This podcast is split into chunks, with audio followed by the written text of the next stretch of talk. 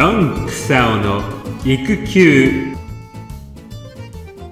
こんにちは、ドンクサオです。うちの4歳の長男はピアノを習っています。3歳から始めました。今日はそんなピアノのお話です。私事ですが、私は音楽が苦手です。中学3年生の時、音楽の授業でリコーダーでバッハの小風画を演奏するという課題がありました。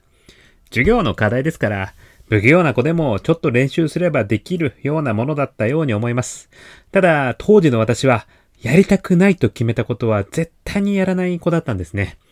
そういうわけで、テストにもろくに練習をせずに挑みました。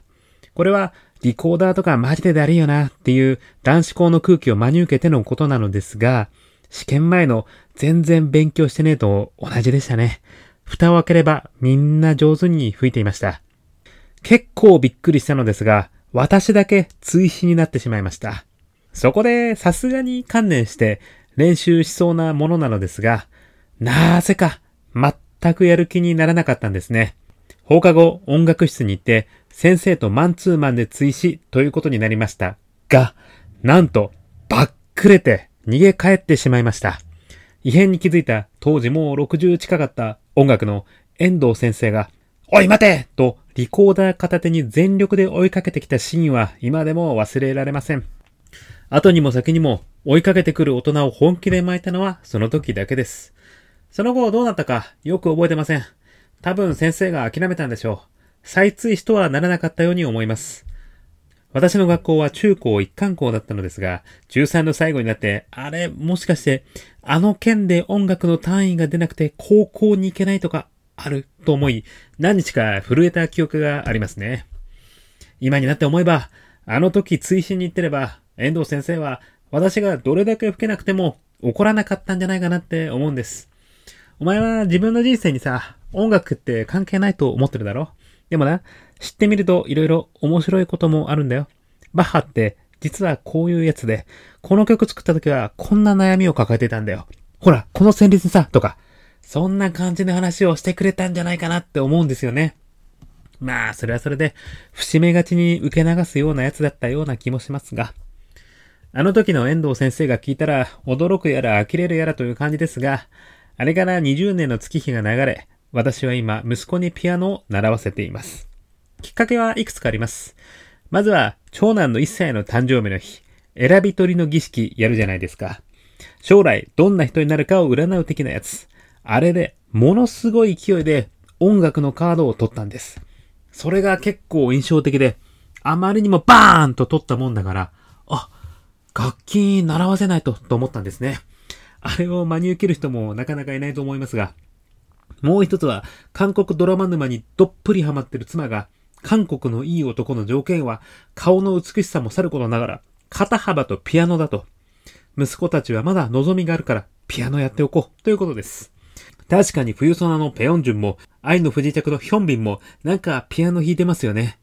韓国のコンテンツ立国は、我が家の家庭にも影響を与えています。最後に、うちが通わせているのが、鈴木メソードという教室で、ただ楽器を練習するだけじゃなくて、音楽を通じて才能教育をするという考え方のところなんです。そこの OB の友達が何人かいまして、それこそ中学の時から存在はしてました。そういった英才教育を受けてるやつって、生き様が軽やかというか、自分には一生身につかない何か持ってるなぁと、昔からちょっと羨ましかったんです。そんな鈴木メソードの教室が、たまたま家のすぐ近くにありまして、これもご縁かな、ということで行ってみることにしました。長男が3歳になった月から始めたのですが、最初のうちはピアノの前に座るだけでもかなりの苦労でした。なだめつ、すかしつ、怒りつ、なんとか椅子に座らせるけど、すぐにどこかに行ってしまう。座ったと思ったらピアノに自分の顔を映してずっとベロベロバーをしている。ドを弾こうと言って、ドを弾けるようになるまでがここまで大変なことだとは思いもよりませんでした。考えてみたら、3歳児なんて、ご飯いっぱい食べたねとか、トイレでおしっこできたねってめちゃくちゃ褒められるレベルなので、ドを弾けなんてそんな細かいこと言うなよっていう感じなのかもしれません。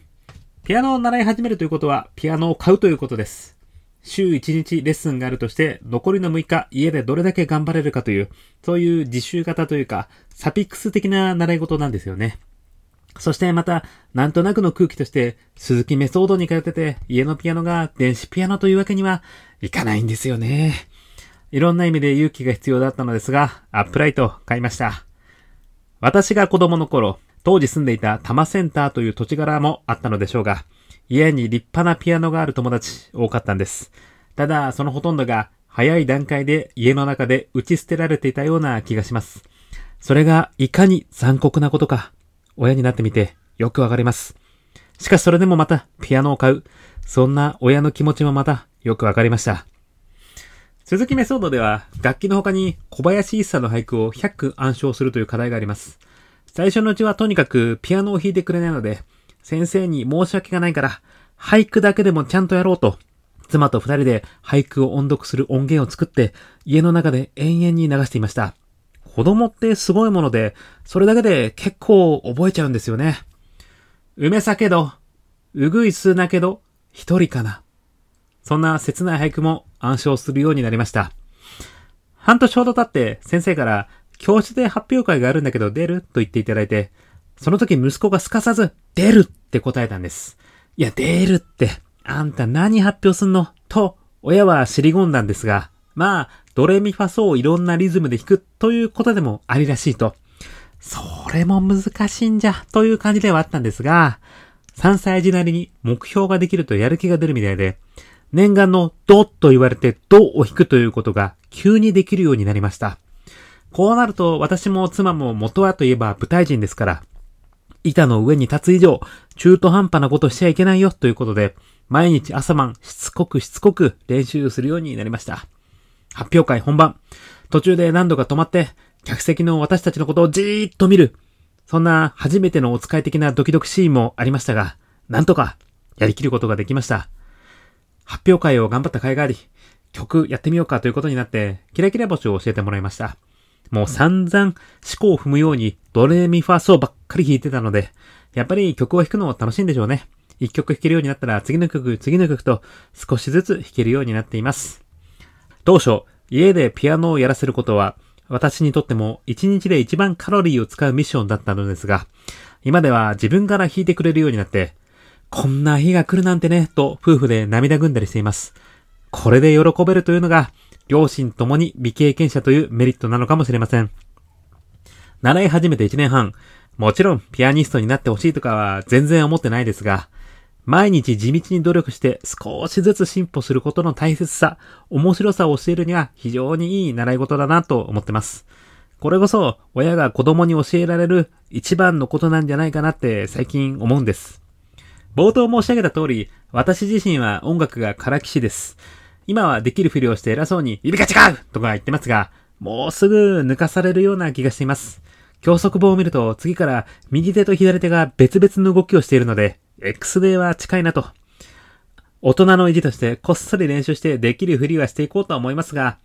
お前に教えることはもう何もないと引導を渡したとき、その時の長男の様子も含めてまたお話しします。それではまた次回、ドン・クサオでした。